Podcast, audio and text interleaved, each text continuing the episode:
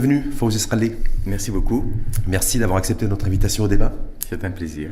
Merci en tout cas une fois de plus. Je rappelle que vous êtes écrivain, anthropologue, expert en sciences des religions et euh, plus spécialisé, je vais dire spécialiste du euh, soufisme.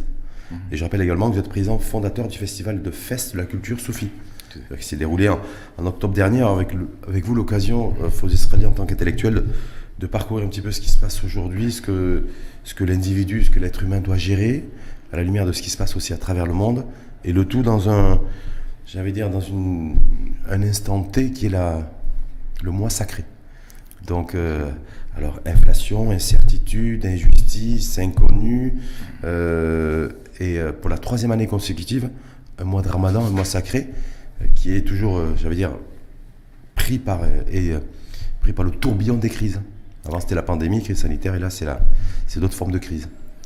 Absolument. Écoutez, c'est une chose assez habituelle de dire que euh, nous sommes dans une espèce d'accélération permanente. Euh, mais ça, euh, on le comprend bien, ça vient aussi euh, de l'élargissement et euh, finalement de, euh, du fait que les technologies de la communication sont devenues notre pain quotidien et donc les connexions, les, relations, les liens, le, travail s'accélèrent d'une manière tout à fait exponentielle.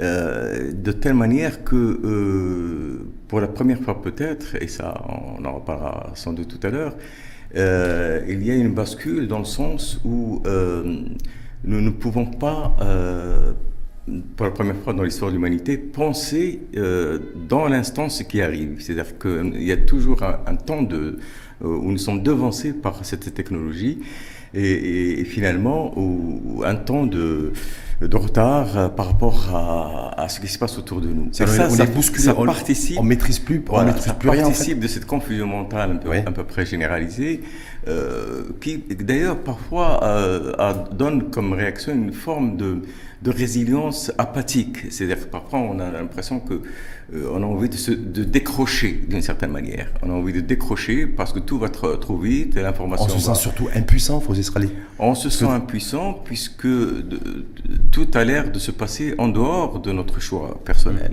Euh, D'ailleurs, est-ce que c'est faux ça? Parfois même le, le, le désamour ou, ou la désaffection qu'il y a parfois par rapport à la chose publique euh, hmm vient aussi de là, parce qu'on hmm se dit à quoi ça sert, puisque l'essentiel des décisions et l'essentiel de ce qui concerne le monde aujourd'hui se passe dans d'autres lieux de pouvoir, dans d'autres lieux de décision que les lieux habituels de, de l'agora euh, démocratique. Ce que vous dites là, vous citoyen. Est-ce qu'on pourrait l'adosser à la situation aujourd'hui que nous, que nous vivons d'ailleurs depuis plusieurs semaines, voire plusieurs mois, cette inflation, la cherté de la vie, vous avez vu que dans toutes les, les tables, j'ai envie de dire, de, de ce mois sacré de Ramadan, le sujet d'actualité numéro un, c'est l'inflation. Ben oui, la cherté de la vie. C'est l'inflation, c'est la déflagration, si on peut dire un petit peu, c'est l'accélération.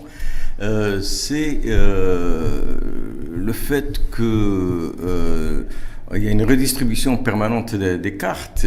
On a bien compris depuis un certain temps on parlait de mondialisation, mais aujourd'hui on peut parler aussi euh, de façon tout à fait évidente de mondialisation de la crise euh, et de puisque par la, le mot mondialisation euh, contenait l'idée qu'il y a une interdépendance. C'est-à-dire que quand il y a un problème quelque part, euh, ces répercussions peuvent aller très très loin. Il y avoir des questions sur, sur l'ensemble des continents. À peu près sur l'ensemble de, de, de, la planète, d'une manière parfois tout à fait inattendue. Euh, eh bien, aujourd'hui, euh, ce, ce, même phénomène, évidemment, euh, se, se, se, produit de manière euh, extrêmement intense et avec toujours euh, la redistribution à nouveau, euh, même géopolitique. Euh, pensant qu'aujourd'hui, euh, ce qui se passe en Ukraine, la guerre au sein de l'Europe, qui est parti pour un temps, hein, c'est pas quelque chose qui va être juste, si, si, je puis dire, le, le, produit d'un moment donné. Je crois que ça s'inscrit maintenant dans quelque chose qui est propre à ce qu'on pourrait appeler des lignes de faille culturelles et, et même d'une certaine façon spirituelle. Bien sûr, nous savons qu'il y a une sorte de revendication un petit peu de cette guerre, on essaye d'en donner des justifications idéologiques, on mm -hmm. essaie de se positionner.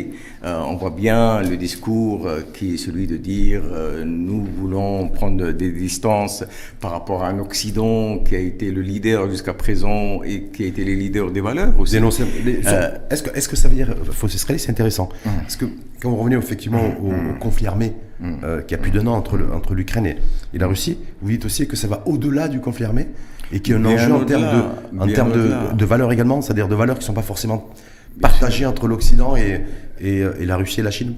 Oui, bien, bien- bien- bien au-delà. Euh, Vous savez, pendant jusqu'à euh, très récemment, et d'une certaine façon même jusqu'à maintenant, euh, la grille de lecture géopolitique a été celle de Huntington, le clash des civilisations, mais avec, euh, d'une certaine manière, euh, euh, d'une manière en filigrane, de dire que ce clash était particulièrement avec les frontières de l'islam, ce que Huntington appelait les frontières sanglantes de, de- l'islam, ce qui n'est pas une façon très agréable d'exprimer les choses, mais c'est ainsi.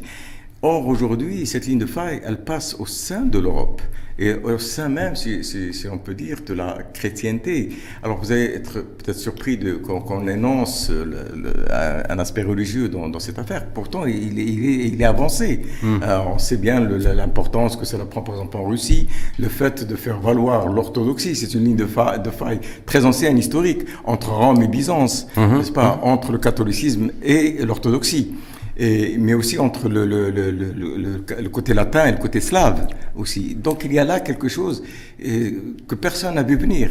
euh, d'une- d'une C'est-à-dire qu'il y, a des y a relents historiques, il y a des des relents relents de- historiques, comme- où il y a une forme de religiosité aussi qui est aussi en, Voilà. en conflit entre les, entre les deux blocs. de religiosité et de volonté de faire valoir des valeurs différentes pour euh, gérer le monde tel- et la relation euh, euh, entre euh, les différents pays, entre les différentes cultures dans le monde actuel.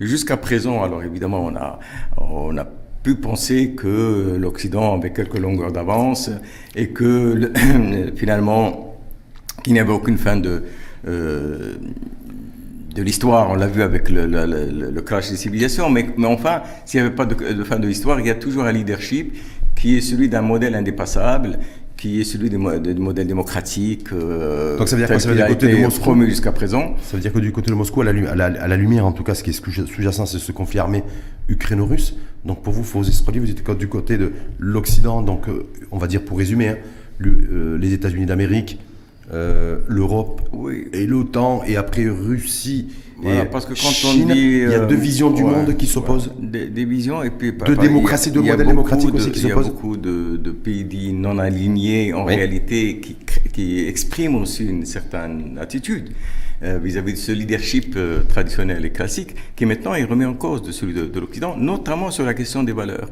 Euh, notamment sur la question des valeurs, c'est-à-dire que euh, il n'y a plus aucune référence, si je puis dire, c'est ce que Maffiosi par exemple disait euh, en parlant de polythéisme de, de valeurs. Euh, c'est- tout devient possible. tout- la, la question est simplement consen- consensuelle. Il suffit de se mettre d'accord sur ce qui, ce qui oh, oh, euh, hier était tabou, aujourd'hui doit être euh, euh, légitimé, et ainsi de suite. Donc il y a une espèce de, si, si je peux dire, euh, de, de, de l'immanence des, des valeurs. Il n'y a rien qui transcende un petit peu le choix euh, des personnes. Et de ce fait-là, on arrive à des situations que beaucoup de, de pays à travers le monde considèrent comme étant euh, foncièrement anti-religieuses, foncièrement... euh, Parfois du ressort de la parfois- provocation, pour- Hein? pour- pour- parfois du ressort de la provocation pour certains. Oui, Vous oui, sur l'expression des libertés individuelles, de la Alors, démocratie, le- c'est les, Voilà, limites le, aussi. le- mariage pour tous, un certain nombre de choses qui, pour un grand nombre de pays dans le monde, euh, sont considérées comme au-delà et en dehors euh, de leur cercle de valeurs euh, Est-ce que ça veut- acceptable. Est-ce que ça veut dire, Faux Israélique, qu'aujourd'hui, en fait, par rapport à tout ça, est-ce qu'on pourrait l'envelopper, le mettre sous le, sous le, j'allais dire, sous le, sous le voile de la modernité que, Et que du coup, ce qui, est apparu, ce qui apparaît aujourd'hui avec la guerre, d'ailleurs, et ce conflit armé euh, ukraino-russe, Mm. au-delà de- de- des questions d'annexion de, de, de territoire, et de la part de la Russie, enfin, tout ce qui, tout ce qui se passe, un, c'est sur le terrain des valeurs, Mm. et deux, sur la conception de chacun aussi de la modernité. Et qu'il y a des États aujourd'hui qui refusent une forme de, modernité, en tout cas, imposée par l'Occident, telle qu'elle, et veulent redéfinir eux-mêmes les propres contours de leur propre modèle de modernité. Oui, euh, voilà. Et puis parfois même on parle d'une espèce de, mettons, de postmodernité depuis déjà pas, mal de temps. Euh, C'est-à-dire que de l'effondrement euh, de quelque chose qui pouvait sembler être un édifice commun une, une, perception collective, voilà, un, un, roman, si je peux dire, collectif, qui ne fonctionne plus aujourd'hui. Et, et puis l'émergence à cause de cela euh, d'une déliaison sociale, d'un individualisme exacerbé, de, de, de l'émergence de, de l'effet tribal, euh, que de, on le voit aussi dans les crises aujourd'hui euh, actuelles. Toute crise sociale va souvent euh, se, se, transformer en, en, crise de, de, de clan contre un autre clan, de tribus entre elles, de communautés entre elles. Euh, ce qui fait socle commun euh, disparaît de plus en plus, euh, puisqu'il faut sans cesse réadapter en quelque sorte la, la, morale à, à l'esprit du temps, plutôt que d'avoir une référence commune. Or, c'est un petit peu ce, ce, le, le, sens de la transcendance qui est réclamé par d'autres cultures, qui souhaitent pouvoir avoir une vision du monde qui soit par exemple, celle qui, qui fait que, que, l'on, que l'on, euh, je parlais de postmodernité, mais il y a encore pire. Il y a ce, le, le, fameux transhumanisme, n'est-ce pas? Mm-hmm. euh, Le transhumanisme et le, le, le, fait même que euh, finalement, quand on est un petit peu euh, euh, choqué de voir un peu le, le, ce qu'on appelle transhumanisme, l'homme-machine, l'homme-robot, l'intelligence artificielle et tout le reste, qui, qui inquiète euh, à juste titre. oui. Euh, mais tout cela, si vous voulez, c'est quelque chose qui, qui fait partie de, de, de, d'une culture de, de, plus en plus présente dans le monde que ça, que ça et que beaucoup refusent foncièrement, oui. mais d'une manière un peu inconsciente. Parce qu'on ne sait pas très bien ce qu'on peut mettre à la place. Mais en même temps, est-ce qu'on dialogue Parce que le problème, c'est chacun. A mm. On a l'impression qu'aujourd'hui, à la lumière de la mondialisation, ou voire de la démondialisation mm. mm. dans laquelle nous sommes aujourd'hui, et de la démondialisation également en termes de culture, mm. puisqu'on va Est-ce que ça, est-ce que ça, c'est mm. pas aussi dû au fait qu'on n'arrive plus à discuter, on n'arrive plus à échanger? Vladimir Poutine, lorsqu'il fait cette déclaration il y a quelques jours en disant que l'Occident représente pour lui une menace existentielle, euh, oui. voilà, on, a l'impression aussi qu'on est dans une espèce de, de dialogue de sourds. Euh, chacun, chacun a sa propre définition de, on parlait mmh. de la modernité, mmh. Mmh. mais euh, entre ceux qui veulent imposer un modèle et ceux qui ne veulent pas le subir, il n'y a pas forcément de dialogue établi.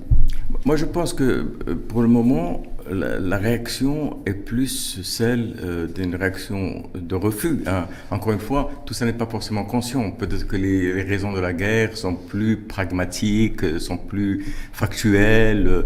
Euh, le, le, le, cercle d'influence, n'est-ce pas, de l'ancienne Union, soviétique, la, la, la, question un petit peu de, de, de leadership politique mondial et économique. Les finances financiers, monétaires, ouais. euh, en parlant de, de, la Chine et ainsi de suite. Mais jusqu'à présent, tout cela c'est vrai, mais je pense que ce qui se joue est beaucoup plus profond. Et c'est là-dessus qu'il y a euh, peut-être la possibilité de voir euh, cette adhésion un peu curieuse parfois de, de, qui, émane, parce que beaucoup de pays, même s'ils trouvent que Évidemment que, c'est, que les, les, conditions de cette guerre ont été faites de, avec une agression, avec tout ce, tout ce que, tout ce que l'on sait, mais ils savent que l'enjeu est plus loin. Mmh. Ils savent que ce qui se joue est, est, est, est, ce qui se joue est plus profond. Mmh. Simplement, je crois qu'on n'a pas encore aujourd'hui et peut-être que là, il y a quelque chose à faire du côté de, du monde de l'islam, alors que même euh, jusqu'à présent, il est un petit peu sur, sur la sellette -hmm. en, en, permanence. Peut-être que là, il y a quelque chose à faire. Une réflexion maintenant qu'il est un petit peu hors de, de, de ce cercle euh, de, de conflits immédiats, euh, d'apporter une réflexion sur ce que, alors pas simplement pour le monde musulman, euh, une réflexion universelle, peut-être glo euh, globale, euh, sur ce que peut être euh, le rôle des valeurs spirituelles, sur ce qui peut être le rôle d'une transcendance euh, euh, actuelle, sur ce qui pourrait être le rôle de ce que je, moi je pourrais appeler un humanisme spirituel, à l'inverse de l'humanisme occidental qui arrive à une certaine forme d'épuisement, d'épuisement psychique et social, comme on, comme on peut le, le voir euh, par certains aspects, eh bien, un humanisme revigoré même par la spiritualité, euh, et euh, finalement, où euh, cette multipolarité n'est pas simplement nationale, mais elle est aussi euh, celle des, de vision du monde, celle des différentes cultures. Complètement. Et en même temps, vous, vous Israéliens, est-ce qu'on n'est pas en pleine crise aussi de l'humanisme, parce que je reprends vos termes, mmh. de l'humanisme revigoré par le spirituel aujourd'hui à la lumière des crises que nous traversons, à la lumière, c'est l'humain aujourd'hui, l'être humain qui est soumis à des, à des formes de, de, de, de pression permanente, de pression psychologique, sous les différentes crises. On a, on a parlé de la crise pandémique qui a duré plus de deux ans. Là, aujourd'hui, après, c'est une crise énergétique, le conflit armé euh, ukraino-russe. Là, c'est une crise inflationniste. Après, sans parler des, crises identitaires, mm. des crises en matière de repères au sein des sociétés, y compris la nôtre. Alors maintenant. Ça, ça fait pas beaucoup pour un être humain. C'est beaucoup et ça nous conduit à aller aux racines des choses. Parce que ce qui s'est avéré pendant longtemps être considéré comme des crises politiques, euh, socio-économiques, ainsi de suite, eh bien, on commence à comprendre aujourd'hui, avec le changement, avec la mutation que connaît notre monde, que c'est profondément une crise spirituelle. C'est une crise euh, de valeur dans le sens le plus profond, pas dans le sens simplement moral. C'est une crise finalement de presque de la conception de l'homme. Quelle, conception nous avons de notre humanité? Euh, Si nous considérons que notre humanité, comme on a pu le, comprendre pendant longtemps, n'est rien d'autre qu'une forme de rationalité euh, organisée d'une certaine manière, ainsi de suite, et que finalement cette rationalité allant jusqu'au bout de son développement, va euh, créer la caricature d'elle-même qui est la machine, finalement, mm. qui est l'intelligence artificielle, qui est la même chose, mais en mieux, mm. d'une certaine manière. Donc on, on, se retrouve face à un miroir effrayant. On se dit, mais alors, finalement, nous ne pouvons être euh, euh, euh, absolument pas nous disculper de quoi que ce soit, puisque c'est nous qui avons créé cela, par même la vision que nous avons développée du monde, par notre façon, la cosmogonie, la vision cosmogonique que nous avons du monde. Et donc, à partir de ce moment-là, euh, on comprend que la crise est existentielle. C'est-à-dire qu'on revient vers soi et on se dit, mais alors c'est pas possible. Donc on est en train. C'est quoi Est-ce que c'est l'échec de l'homme C'est les limites, les limites de l'homme Est-ce que c'est. Oui, euh, parce qu'on peut, on peut étendre ça aussi, vous avez fait, référence, on va y revenir d'ailleurs, mm. à la technologie. Mm. C'est-à-dire que l'être humain atteint ses limites, donc on va essayer de de, de robotiser une partie de l'humain en tout cas, pour en faire une espèce d'humanoïde, euh, pour aller encore plus loin, le rapport à la nature, le on le voit aussi avec les, la menace et les, menaces écologiques, voilà. également et environnementales. Tout à fait, parce que, et c'est là où c'est quelque chose de très important qui doit se jouer, c'est de repenser les choses autrement. Hein, c'est de remettre les choses, à faire tabula rasa un petit peu de, ce que nous avons euh, suivi jusqu'à présent, puisque ça a donné un certain nombre d'avantages à l'humanité. Il y a eu une, certaine forme d'émancipation sur certains plans. Mhm. Il y a eu une augmentation des richesses. Il y a une, une, façon d'avoir une organisation sociale qui, a, qui a, fonctionné. Mhm. Mais pensons à, simplement à cela, parce qu'il il y, il y avait cette idée comme quoi, euh, en Europe, d'une certaine manière, la guerre n'était plus pensable. Hein, n'était plus pensable, euh, puisque euh, finalement euh, on arrivait toujours à, régler les choses avec un certain réalisme, un certain pragmatisme et une certaine rationalité. Et eh bien même cela, évidemment, est en crise comme on, a pu le voir, et donc on se retrouve dans, une remise en cause qui n'a jamais été aussi loin. Euh, qui n'a jamais été aussi radical. Et, et donc, de, de ce fait-là, on, est, on a soit le choix euh, de voir émerger le chaos, hein, et ça a été pensé par un certain mhm. nombre de personnes, euh, pour dire d'ailleurs que finalement, c'est un choix comme un autre, n'est-ce pas? Mais il est possible également, euh, lorsqu'on va jusqu'au bout des choses, euh, jusqu'aux racines des choses, euh, de pouvoir à ce moment-là voir qu'est-ce, qui n'a pas fonctionné, qu'est-ce qui ne fonctionne pas dans ce système, et de pouvoir imaginer, si je peux dire, alors peut-être que ça peut être des, des, des, des concepts tellement hybrides, mais euh, je crois qu'aujourd'hui, la spiritualité doit jouer un rôle au cœur même de la société, au cœur même de la, de la, collectivité. Ce n'est plus simplement une question individuelle. On ne fait pas de, de, la chose spirituelle comme on fait du yoga ou de la méditation. C'est quelque chose qui nous appartient à tous et qui doit revenir dans l'agora publique et dans le, partage social. Est-ce que ça, est-ce que ça c'est possible? Et qui c'est qui pourrait l'incarner? Cette voie en fait de spirituelle, cette voie spirituelle, euh, V-O-I-E et V-O-U-X d'ailleurs en même temps, ce leadership spirituel dans un monde aujourd'hui, vous le dites, où on n'a jamais été aussi proche du chaos, où c'est l'incertitude, où c'est l'inconnu, où, euh, où tout le monde craint le pire. En fait, valeur aujourd'hui. mais comment, qui pourrait incarner cette ce, courant et cette voie spirituelle? Alors évidemment, euh, si vous voulez, moi je, j'ai une petite euh, réflexion là-dessus, euh, c'est que jusqu'à présent, on était dans un certain paradigme. Vous savez, c'est des idées qui mènent le monde. Quoi qu'on puisse en croire et en penser, ce sont les, les paradigmes idéologiques qui, qui font qu'un système est informé d'une certaine façon et sur réalise ou se, produit selon certaines lois, règles, institutions, et ainsi de suite. Jusqu'à présent, nous avons hérité, et c'est ça le leadership occidental dont on parlait tout à l'heure, d'un certain nombre d'idées qui, sont, on peut les dire comme ça, humanisme, siècle des Lumières, euh, les, droits humains, tout un ensemble de choses qui ont fait le progrès, la modernité, le progrès, la modernité, et ainsi de suite, qui, qui ont euh, euh, institué, qui ont structuré un petit peu le monde et finalement, le, tous ceux qui sont dans le monde se, se situent d'une façon positive ou négative par rapport à, à, cette doxa-là, à, à, ce paradigme. Ça, c'est une, une réalité jusqu'à présent.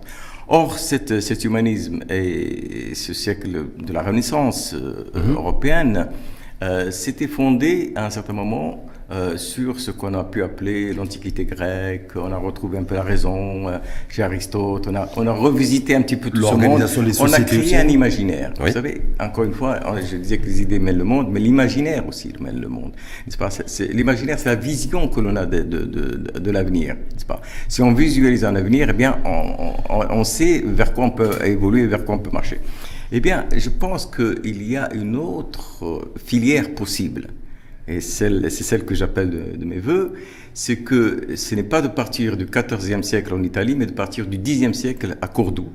Mmh, en Andalousie En Andalousie, euh, où euh, une autre forme d'humanisme qui, cette fois-ci, ne s'est pas séparée de la transcendance et de la spiritualité, a pu se fondre, n'est-ce pas? Et c'est comme ça qu'on a pu voir naître des, des personnalités.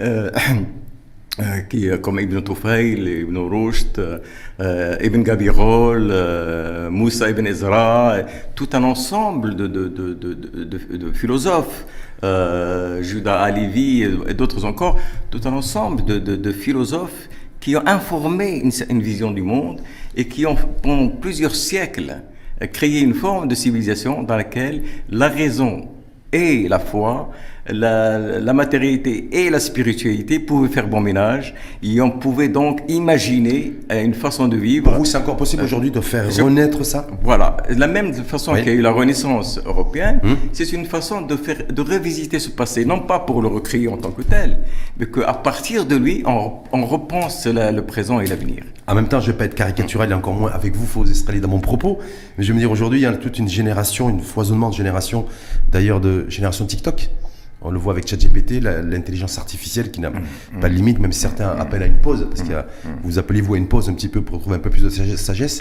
Il y a des experts en matière de technologie qui appellent à une pause technologique pour euh, craignant en fait les, les effets néfastes de l'intelligence artificielle. Mais est-ce que face à ces nouvelles générations aujourd'hui, est-ce que ça, ça, leur parle? Selon vous, vous dites, voilà, ce qui, ce qui s'est passé au niveau de la Renaissance, au niveau de, l'Occident et de l'Europe aussi, refaire naître aussi cette nouvelle forme de Renaissance à partir de Cordoue. Est-ce qu'on peut mobiliser, fédérer comme ça les, esprits, euh, nouvelle génération X, L'histoire humaine c'est toujours conduite de, la sorte. Il y a toujours euh, des idées fondatrices.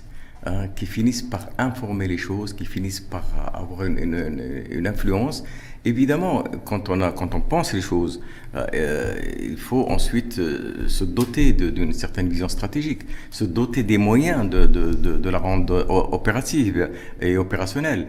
Et donc, cela, c'est quelque chose qui s'est toujours passé. Vous savez, ce sont toujours, parfois, non seulement les minorités, mais parfois une ou deux personnalités complètement. Hein, qui ont euh, redonné un, un, tournant complètement euh, nouveau et pour des siècles à, à l'histoire.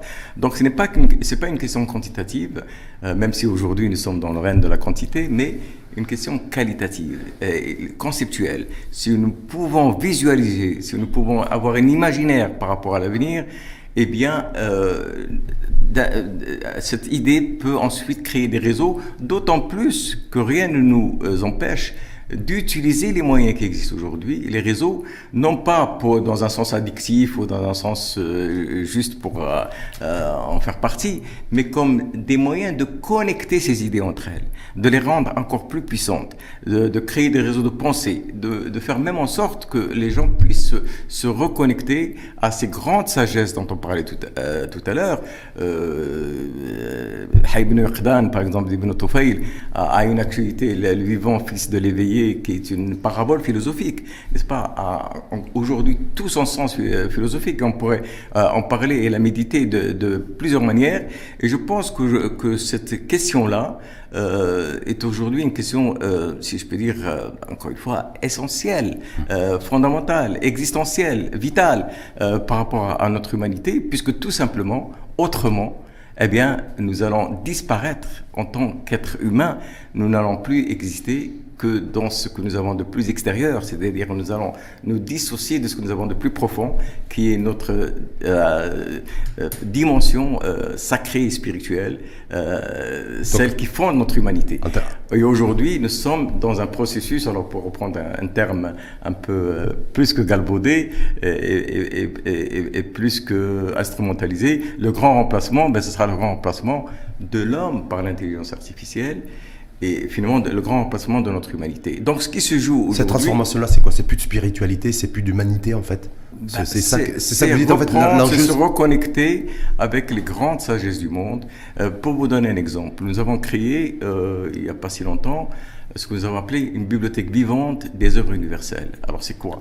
Puisqu'on sait aujourd'hui qu'il est de plus en plus difficile d'aller lire les textes euh, dans leurs livres originaux, euh, qu'on lit de moins en moins, encore moins des textes de, de philosophie à, à Verwes euh, ou bien Ibn Arabi, eh bien nous avons créé des masterclass euh, mmh. dans lesquels chaque, chaque masterclass, c'était un des grands spécialistes mondiaux qui euh, transmet une œuvre, transmet une œuvre euh, maîtresse, une œuvre majeure de l'humanité en plusieurs séances de masterclass euh, pour des étudiants qui se trouvent, euh, ou des, des, des lecteurs, euh, si je peux dire, ou bien des auditeurs.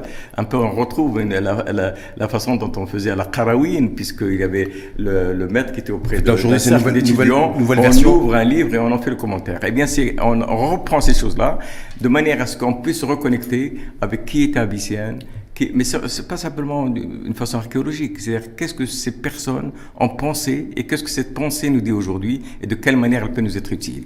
Et donc cette bibliothèque vivante est un des exemples de ce qui peut être fait euh, pour l'avenir. Et qui pourrait être fait aussi pour l'avenir avec une extension, avec une réflexion beaucoup plus large de la, de la, de la réflexion philosophique sur ce qui... Bien si sûr. on revient dans notre géographie maroco-marocaine, mm.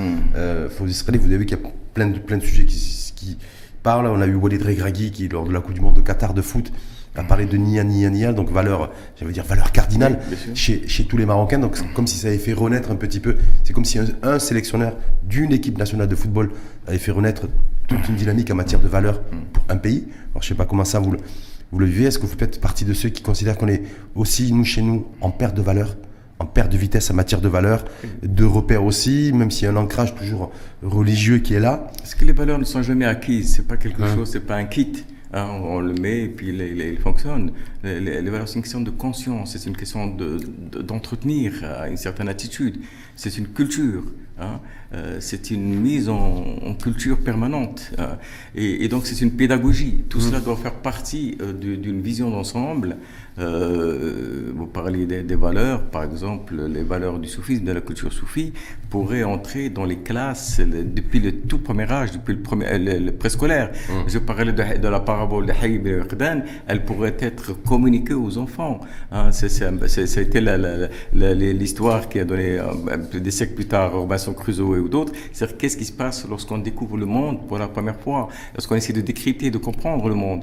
Donc euh, toutes ces choses-là, euh, ce sont des, des, des moyens euh, qui, qui, doivent être mis en œuvre euh, pour que ces valeurs comme nous-mêmes nous les avons reçus de ceux qui, qui étaient avant nous. Hein, nous. nous. avons été dans des bouillons de culture, nous avons mmh. été imprégnés et le Maroc a cette, cette force. Il a cette force puisqu'il a euh, eu la, le, le savoir-faire, l'intelligence, si je peux dire, historique, euh, et le savoir-faire de pouvoir avoir une continuité dans la transmission. Une continuité dans la transmission. Jusqu'à aujourd'hui, il n'a jamais renoncé n'est-ce pas, à son imaginaire, jamais renoncer à son histoire, jamais renoncer à cette espèce d'inconscient collectif. Est-ce qu'on est qu n'a pas renoncé Est-ce qu'on n'a pas renoncé à un moment aussi, volontairement et involontairement, à, à repenser à une réflexion philosophique qui soit plus large oui. Parce qu'on a l'impression qu'aujourd'hui, il y a une panne sèche, en fait, oui. panne de carburant. Je ne veux pas faire de vilain jeu, de, jeu de mots, mmh. mais mmh. voilà, en termes de réflexion philosophique. Oui, et je pense qu'il faut des pépinières. Vous savez, c est, c est, rien n'arrive comme ça. À certains moments de l'histoire, lorsqu'il y a des, d'abord des situations, et nous en sommes euh, très témoins de la situation actuelle, c'est-à-dire des situations où il est vital de réagir. Euh, ou alors, alors c'est la partie, la léthargie la plus totale, et on abandonne la partie en disant, bah, écoute, euh, tant pis, hein, euh, il adviendra ce qu'il adviendra, ou bien, évidemment, nous avons encore la vitalité pour pouvoir réagir. Et à partir du moment où nous créons des creusets de réflexion, où nous, où, nous, pouvons avoir des moyens euh, de, de, développer. Euh, vous savez que, par exemple, quand je parlais de, de l'Europe et ainsi de suite, la, la, plupart des idées sont allées de salons de littéraires. Oui, c'est un réseau même, des, fois de salons de café, des chez chocolatiers, en train de prendre du chocolat. Voilà, voilà en Angleterre. La, la, mmh. comtesse de Ségur, Complètement. et d'autres encore. Donc, on tenait salon en quelque sorte, mmh. et ces idées ont, ont, ont proliféré, ont prospéré. Et, ça a amené euh, toute une pépinière d'écrivains, de poètes, de, de, réflexions qui ont porté euh, ce projet. Eh bien, nous sommes à, un moment comme celui-ci et nous devons le penser. Parce qu'encore une fois, la grande difficulté aujourd'hui, c'est de prendre le temps et la distance pour pouvoir penser les choses. De penser les choses et de voir, et de voir peut-être aussi se positionner tôt ou tard faut se ce que vous avez très bien mis en relief et en perspective et en valeur d'ailleurs tout à l'heure, c'est dire voilà, ce bouillonnement aussi qui existe au-delà du conflit armé ukraino-russe, c'est aussi un enjeu et une guerre, une bataille en tout cas en matière de en matière de valeurs avec des conceptions différentes de la démocratie, des libertés, des libertés individuelles, civilisationnelles. Civilisationnelles. Est-ce que là, tôt ou tard aussi, nous en tant que en tant que pays, en tant que nation, en tant que Maroc, il faudra aussi, euh, j'avais dire, comment dire, marketing, prendre position plutôt qu'on soit dans l'obligation ensuite d'être, de prendre position, de, de, se mettre en... C'est important. Euh, encore une fois, pas pour une raison euh, simplement de pure euh, appartenance. Nous, nous, aimons tous les pays auxquels nous appartenons et, mhm. le patriotisme est la chose la plus naturelle qui soit. Mais aussi pour des raisons tout à fait objectives, de, encore une fois, de creuset civilisationnel, de potentialité civilisationnelle le Maroc a un rôle extrêmement important à jouer. Le Maroc et son héritage aussi andalou. C'est-à-dire mhm. les huit siècles de l'Andalousie, ils sont aussi dans l'ADN dans du Maroc actuel. Et je crois qu'il y a des projets qui peuvent être développés dans ce sens, qui peuvent être pensés, mais prendre le temps. Mettre de la matière grise dans tout cela. De la matière grise. et puis aussi, également euh, de, de, de, la spiritualité, de, de la réflexion, ah. de la méditation. Mhm. Mais tout ça, ça n'arrive pas tout seul. Euh, ça se décrète pas non plus. Vous avez euh, parlé, de, par exemple, du, festival ou d'autres choses. Oui. Mais pourquoi finalement? C'est parce qu'on essaie de faire créer ces, ces, espèces de, lieux où il y a un collectif qui se joue, où il y a un tissage hein, à, de culture. Un brassage en tout cas de, euh, culture. voilà, et, qui donne, et qui donne, et qui, qui, qui, donne naissance à tout cela, autrement quel pourrait être l'intérêt? Mais avec, le, avec la, la perspective, et ça c'est très intéressant, euh, de produire non seulement quelque chose de singulier qui se, se, base sur un imaginaire, sur une histoire, mais aussi une proposition universelle, c'est-à-dire qui intègre, qui est inclusive. Elle ne se fait pas contre, elle se fait avec qui est inclusive des autres civilisations. Et là, on dépasse par le haut la question du clash des civilisations, qui reste un clash idéologique. Eh bien, on apporte une réponse, si je peux dire, à la fois humaine et spirituelle. Et c'est cela que j'ai invoqué tout à l'heure en parlant d'humanisme spirituel. Ce qui pourrait d'ailleurs redonner du sens. Avant de parler de soufisme et de revenir sur votre dernier ouvrage, mm-hmm. je vais tout de suite montrer, d'ailleurs la caméra, le face-à-face des cœurs, le soufisme d'aujourd'hui. C'est le dernier né livre poche de Faux Israéliens aux éditions du Relier, Poche. C'est bien ça.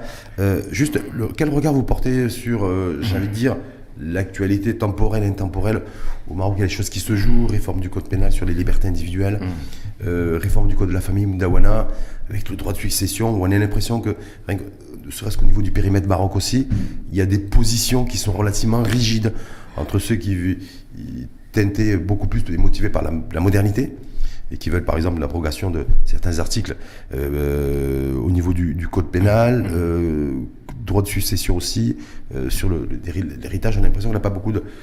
On n'aborde pas aussi les choses avec beaucoup de philosophie, de sagesse aussi, et de, et de compromis, parce qu'il faudra trouver aussi un compromis aussi là-dessus. Est-ce que vous avez un regard, vous, en tant qu'intellectuel, particulier que vous portez là-dessus?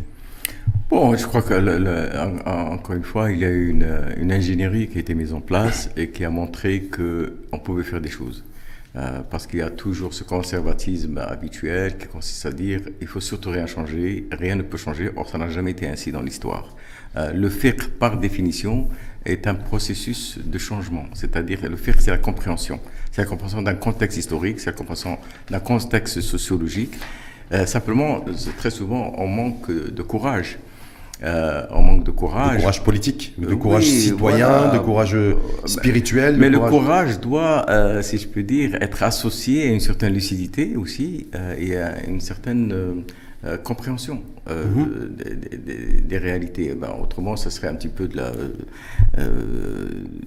quelque chose voilà d'inconsidéré, si je peux dire.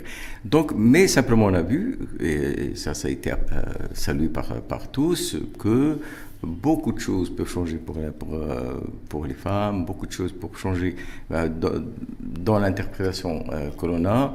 D'autant plus que moi j'entends, je ne veux pas me substituer à, ceux dont c'est le, métier, mais j'entends au Maroc des spécialistes, des théologiens qui ont des idées et qui proposent des, pistes très prometteuses et très intéressantes n'est-ce pas, qui ont, qui ont des, colloques. Et, donc, je pense qu'ils associent, si je peux dire, une certaine connaissance du terrain, une certaine connaissance de ces questions-là théologiques qui sont parfois abstruses, et une certaine capacité eh bien, d'aller de l'avant. Parce qu'on ne peut pas, et ça c'est quelque chose dans, dans, notre culture euh, à laquelle il faut qu'on prête très attention, euh, c'est de ne pas simplement toujours rester sur la réserve. Parce qu'il y a un enjeu de valeur dans ces réformes. Parce qu'il y a un enjeu de valeur aussi, on parlait de valeur depuis le début avec vous, mm. que ce soit la réforme du code pénal par rapport à ces mm. articles, en tout cas qui mm. concernent les libertés individuelles, ou le code de la famille, Moudawana, il y a un enjeu de valeur entre ceux qui considèrent être provoqués aussi. Parce que quand on dit par exemple liberté sexuelle, liberté sexuelle pour certains c'est le c'est la débauche. Et qui dit la débauche donc se sent, se sent heurté aussi. Moi, donc, on peut appeler cela au lieu de parler de liberté sexuelle. Alors les mots, la sémantique aussi joue. C'est important, bien sûr. Quand on parle de liberté sexuelle, on pense toujours à une, forme de libertinage, à une forme euh, d'immoralité et ainsi de suite. Un en réalité, en réalité, on devrait parler de responsabilité sexuelle, tout simplement c'est laisser les gens être responsables de leur vie. C'est pas à nous de nous substituer à eux.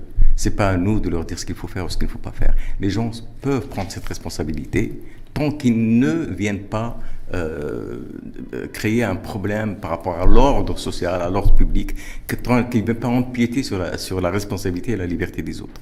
Et donc c'est un changement de paradigme et même une façon d'exprimer de, les choses. Euh, et, surtout, peut-être aussi, c'est cette conceptualisation, cette capacité de production sémantique qui est très importante, aussi pour se dissocier par rapport à un imaginaire euh, auquel on s'identifie immédiatement lorsqu'on mhm. pense en Occident, parce qu'on se dit, bah, très bien, si on avance comme ça, eh bien nous, demain, ça va être... Euh, c'est voilà ce que ça va donner. Euh, ce que ça va donner en Occident, et on ne veut pas de ça, et on peut le comprendre, ce sont des choix civilisationnels totalement légitimes. Donc, mais simplement, on ne peut pas faire fi aussi de euh, cette réalité euh, sociologique qui est celle de l'émancipation de la personne et l'accession à sa responsabilité entière et intégrale. Dernière petite question justement sur la réforme de la je vous le fais réagir parce que c'est un, propos du ministre de la Justice, donc pas euh, qui, a fait cette déclaration, juste peut-être avoir une réaction intellectuelle vous, vous là-dessus sur la réforme du code de la famille. Je cite, elle se fera en concordance avec les frontières désignées par notre chaléa ainsi que qu'avec nos valeurs en tant que société. Oui. Qu'est-ce que ça, alors, à quoi ça vous renvoie, faut escaler ça? Alors c'est pour cela, je dis que maintenant il est temps que nous passions à la création de think tanks, hmm. de, de, gens qui pensent cela. Parce qu'il ne suffit pas de dire on va faire ceci, on va faire cela. Hmm. Quelles sont nos valeurs aujourd'hui? De quoi parle-t-on réellement? Est-ce qu'il faut tout redéfinir aujourd'hui? Voilà, il faut travailler. Il faut travailler. Ce ne sont pas des choses qui viennent comme ça. Je pense que c'est bien mais on ne peut pas s'arrêter à l'annonce. Est-ce qu'on peut dire nos valeurs en fonction de nos valeurs ou en fonction des valeurs? Parce que là, sans jouer, rentrer dans le, pareil un peu dans la sémantique. Moi, je pense que si on pense nos valeurs de la manière la plus approfondie qu'elles soient, elles deviennent des valeurs, certes culturellement, euh, historiquement et religieusement, euh, qui, qui, sont les nôtres, mais elles ont aussi par la même, c'est la signification même de valeurs, une dimension universelle. Elles ne peuvent être que telles Autrement, on ne peut pas parler de valeur, on parle simplement d'appropriation, d'appartenance, d'aspect euh, tribal, euh, précisément ce à quoi nous voulons euh, échapper et, ce de, de, quoi nous voulons nous différencier. Donc, quand on parle de valeur aujourd'hui, il faut aller jusqu'au bout de ce que ce mot signifie et donc associer notre singularité la plus profonde, comme disait Cédar Sangor, jusqu'au bout de la nuit va poindre, jusqu'au bout de la nuit de la singularité, va poindre l'universel de l'aurore. Donc vous, clairement, Freud Israël, vous appelez aussi à ce que les, les, acteurs, les intellectuels en tout cas, les, les, porteurs de, de valeurs spirituelles, et de, sagesse aussi prennent le s'invitent aussi entre guillemets à ce à tous ces débats autour des voilà. tout ce qui touche créer réforme des cénacles de la famille. Créer des cénacles de débat créer des, des, des lieux de, de, de, réflexion de production d'intelligence collective et de le faire de façon consciente et organisée tout cela ne va pas se faire juste comme ça, ou simplement euh, par euh, le fait de, de réclamer euh, tel ou tel aspect, parce que ça ne peut pas avancer les choses. Ou en s'ignorant. Ou, ou, en s'ignorant. Il faut, je pense, rentrer dans un processus. Et aujourd'hui, je crois que c'est même pas une façon de vouloir se positionner ni quoi que ce soit, mais c'est une responsabilité que nous avons de le faire.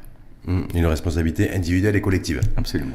On revient au, au dernier nouveau-né on peut l'intituler ainsi Alors, c'est n'est pas tout à fait le dernier nouveau-né, parce que c'est un, un, livre. Euh, alors, l'histoire de ce livre est un peu curieuse, parce que euh, ce sont des séries de conférences euh, que j'avais fait euh, copié de... principalement en Europe de 90 97, voilà, et qui ont donné lieu donc à la transcription de donc il y a toujours ce côté cette tonalité orale vivante et ainsi de suite. Et qui, curieusement, c'est un livre donc, euh, qui s'est fait un peu de cette manière-là. Et depuis cette époque, il est réédité en permanence. Alors, il été repris par plusieurs, euh, c'était Albin Michel, Le Relier, mmh, Pocket, mmh. tout, et puis vient d'être réédité à nouveau, là, il y, a, quelques temps, il y a quelques semaines. Et de, donc, de ce fait-là, je pense qu'on peut penser que même si ce livre a, une certaine euh, histoire, eh bien, il, a aussi une actualité. Il est toujours au goût du jour. Il a aussi une actualité, et c'est cette actualité dont je parlais tout à l'heure. C'est-à-dire que les gens sont dans la volonté de pouvoir enfin se tourner vers quelque chose qui est d'un autre ordre, qui n'est pas simplement matériel, mais qui est immatériel, qui est une richesse immatérielle. Ce ne sont pas des mots abstraits, ce sont des réalités vécues et on le comprend à travers des témoignages tels que ceux qui sont J'ai vu aussi que c'était un, ouvrage, un livre poche, enfin, ça faisait cœur que vous voulez adresser aussi pour, à cette jeunesse aussi, euh, l'appel à cette jeunesse, à la culture soufie, Alors vous savez que pour la petite histoire, ce livre-là, je l'ai appris d'ailleurs, il me, l'a dit à, un moment donné, puis il, il, le, dit dans son livre Qu'Allah bénisse la France, le rappeur Abdel Malik oui. euh, l'avait lu et euh, il avait pensé que c'était un livre du XIIIe siècle. Ah, et, bon, c'est assez, assez, curieux parce qu'en fait, bon, il avait peut-être un petit peu feuilleté euh, par, par endroits et c'était le premier contact où, où, il y avait ce, ce, ce, rapport par rapport à lui d'une religion en tant que spiritualité, en tant que vécu, en tant que transformation intérieure et, et finalement évolution euh, personnelle sur, sur un plan euh, de l'esprit, de, de, la culture, de, cette culture de sagesse euh, qui est le soufisme. Eh bien, euh, c'est un jour euh, qu'il a regardé une émission euh, sur TF1 où on parlait de Fès et on parlait du tourisme et d'un seul coup, il a fait le rapport entre l'auteur du livre euh, et, et, le texte et, et c'est parlant par rapport à ce que, à ce que nous disions tout à l'heure. Voilà des, Abdelmalik qui était dans la banlieue française, mmh, mmh, mmh. Euh, avec toute les, la culture propre euh, et parfois la déculture euh, de, propre à, à cet univers-là.